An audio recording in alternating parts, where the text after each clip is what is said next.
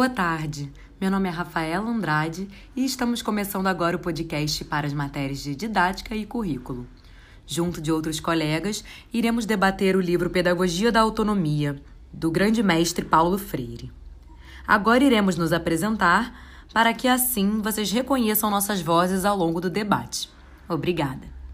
Sou Isabela Santos e eu sou do curso de Pedagogia, do terceiro período. Oi, galera, eu sou a Carolina, sou graduanda do curso de Filosofia na Unirio. Oi, gente, meu nome é Vinícius, eu sou graduando em Ciências Biológicas de Licenciatura pela Unirio. Olá, boa noite, meu nome é Alain Melo, sou estudante do curso de Licenciaturas em Pedagogia, atualmente no terceiro período.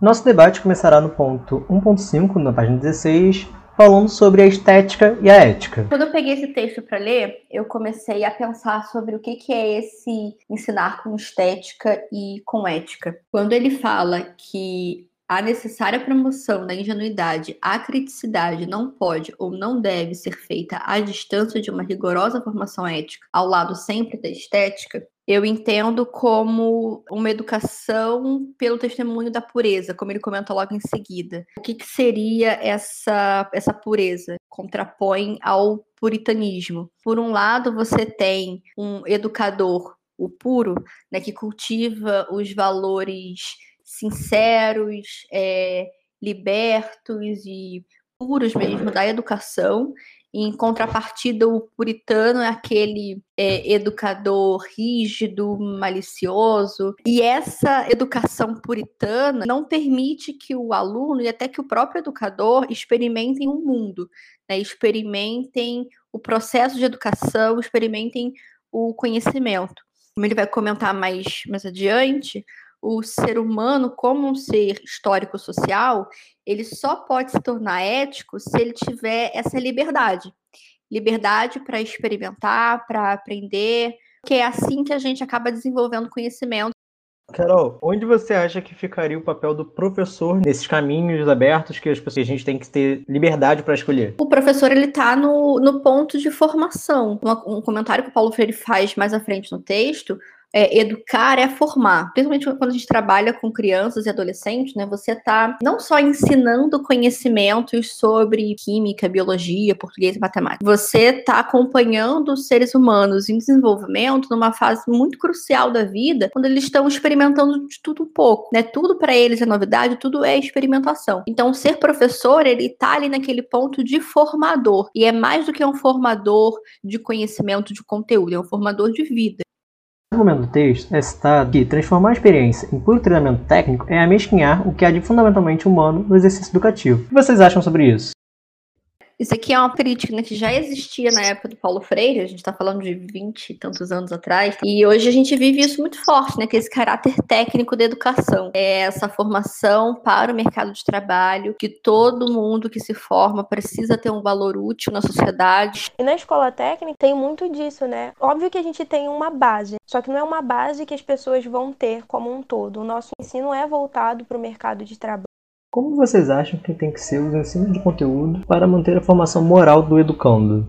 Então, quando Paulo Freire ele comenta, né, é por isso que transformar a experiência educativa em puro treinamento técnico é amesquinhar o que há de fundamentalmente humano no exercício educativo. Ou seja, quando eu formo né, docentes apenas para o mercado de trabalho, eu estarei ceifando né, é, o poder de mulheres e homens né, de serem seres históricos sociais, ou seja, foi o que a Carol disse anteriormente. Nos tornarmos capazes de comparar, de valorar, de intervir, de escolher, de decidir, de romper, por tudo isso, nos fazemos seres éticos, de pensarmos por si mesmo. Isso é esse projeto de governo que quer tirar as disciplinas críticas, né, digamos assim, do currículo do ensino médio, né, filosofia, sociologia, redução de, de horário de artes, etc. Porque a ideia é justamente você tirar uh, o senso crítico e você incutir o senso passivo para como o Alan comentou, né? Produzir massa de manobra, produzir seres é, incapazes de pensar por si próprio para produzir. Eu, da filosofia, tenho muita liberdade de no CLA, né, no Centro de Letras e Artes, e puxar uma disciplina lá, bem como no, no Centro de Tecnologia, enfim. Então, você dá liberdade para o aluno, no caso universitário, né, de construir o seu conhecimento e de pensar em novas, novas formas de saber também, né? Se você, se eu ali na filosofia, isso é até uma crítica muito forte dentro da própria filosofia, estou ali pensando sobre o pensar, sobre o ato de pensar, sobre a razão. Se eu não converso com nenhuma área, eu vou só me isolar no mundo do conhecimento, né? Você vai ter filósofos que são excelentes em pensar, que pensam muito bem, muito logicamente, mas que não têm nenhuma nenhuma aplicabilidade, sabe? E é claro que, enfim, filosofia está para além de ser uma disciplina com, com uma área, né, com aplicabilidade técnica, não é isso. Mas se você pega filosofia e você junta com outras áreas, você potencializa não só o pensar, mas você potencializa o pensar das outras áreas. Ensinar não é só transmitir o conhecimento, né? O aluno também traz as suas bagagens, o aluno também tem os seus saberes. É, se a gente for na origem da palavra aluno, né, a gente percebe que o aluno não é portador da luz. Que luz seria essa? A luz do conhecimento. E aí muitas vezes ele vai, né, ele vai para a escola para absorver. E o professor, né, que é a figura central que detém o conhecimento, muitas vezes não dá abertura para o aluno, né? E pergunta quem, com quem que ele está falando, né? E traz muito é, essa ideia de não dar a abertura para o aluno, para que o aluno coloque os seus saberes, porque a educação é uma troca. É, nesse caminho da pedagogia tradicional, é aquilo que o, o Paulo Freire fala no primeiro tópico sobre o puritanismo da educação, né? Que é justamente esse caminho que a Isa comentou, de você ter uma postura limitadora, não libertadora. É, e mais do que o professor como uma figura de, que detém o conhecimento, é, a, a, escola é um espaço de troca né, entre os dois. Então, ao mesmo tempo que o aluno está é, trocando conhecimento com o professor, vice-versa também acontece. Então, o que ele fala aqui nesse tópico é muito sobre o ensinar pelo exemplo. É, é para além do, chegar na, na, sala de aula, colocar o conteúdo ali no quadro, passar uma lista de exercícios e é isso. O professor ele precisa viver aquilo que ele prega, viver aquilo que ele ensina. É, tem a ver com a estética do que é ser professor, né? Você viver aquilo ali, você é, prestar o exemplo. Senão você não. Você acaba passando uma imagem dúbia, você acaba passando uma imagem é, duvidosa para aquele aluno que vai estar tá recebendo coisas diferentes, coisas dicotômicas de você. E aí, ao invés de você é, facilitar aquele encaminhamento ao conhecimento, ao desenvolvimento científico, talvez, você acaba confundindo a cabeça do aluno, né? Ele acaba não, não aprendendo de verdade. Sim, mas acho que para isso teria que levar uma reforma total de como é o papel do professor em sala de aula, na escola, né?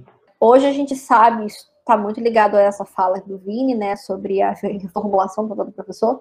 A gente sabe que o professor é uma das categorias mais mal pagas e desvalorizadas do nosso país. Então, é muito difícil você é, trabalhar numa escola de segundo grau, por exemplo, tendo 40, 50 alunos por turma, tendo que pegar é, turma extra, trabalhar em duas, três escolas para você conseguir complementar salário, e ainda assim ter que chegar na sala de aula com um sorriso no rosto, com um exemplo impecável, com animação, com um trejeito para facilitar o processo de ensino. É, a gente acaba transformando o professor num robô. Eu acho que essa essa reforma, Vini, ela é mais do que necessária. Só que ela é totalmente estrutural.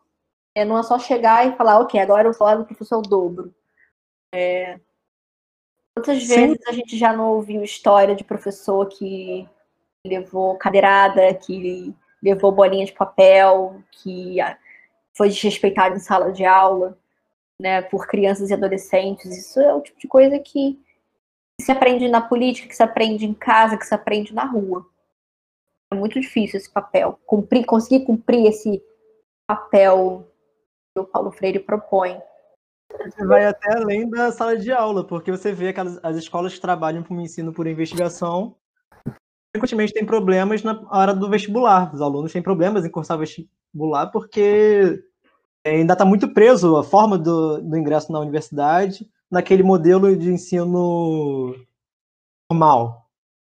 Assim, é, tudo tem uma questão também estrutural, da estrutura da escola, onde a escola está, e a estrutura que tem disponível para o professor utilizar, né? Eu acho que mais do que tornar um conteúdo acessível, de tipo, da outra pessoa ter interesse, eu acho que tem muito a ver com o papel da ciência perante a sociedade. Tipo, a, a ciência como um todo, para além da, da biologia, da filosofia, a gente sofre muito com isso também, é, ela não fala para o público em geral, ela fala para especialista. Então, é, como é que, que, as pessoas vão demonstrar interesse por uma coisa que elas não entendem? E ao mesmo passo, como é que a gente pode transformar isso em algo palatável? Não sei, é uma questão para se pensar. Mas numa questão, por exemplo, como a gente está vivendo agora, do Covid-19, que muitas pessoas não acreditam no Covid, não acreditam no que está acontecendo, não quer, tem até uma campanha anti-vacina já contra o Covid, falando que não precisa de Covid porque tem os medicamentos, sendo que os medicamentos não são eficazes, já tem vários estudos comprovando que não são eficazes. Como levar isso para as pessoas se as pessoas às vezes não querem também participar, não querem ouvir, não querem aceitar esse conhecimento? E com esse questionamento, Encerramos o podcast de hoje com a reflexão da importância da disponibilidade para a troca, da atenção ao argumento do outro, da opinião alheia, que pode ser diferente da nossa, alimentando o debate e incentivando a produção de conhecimento e argumentação. Obrigada e até logo!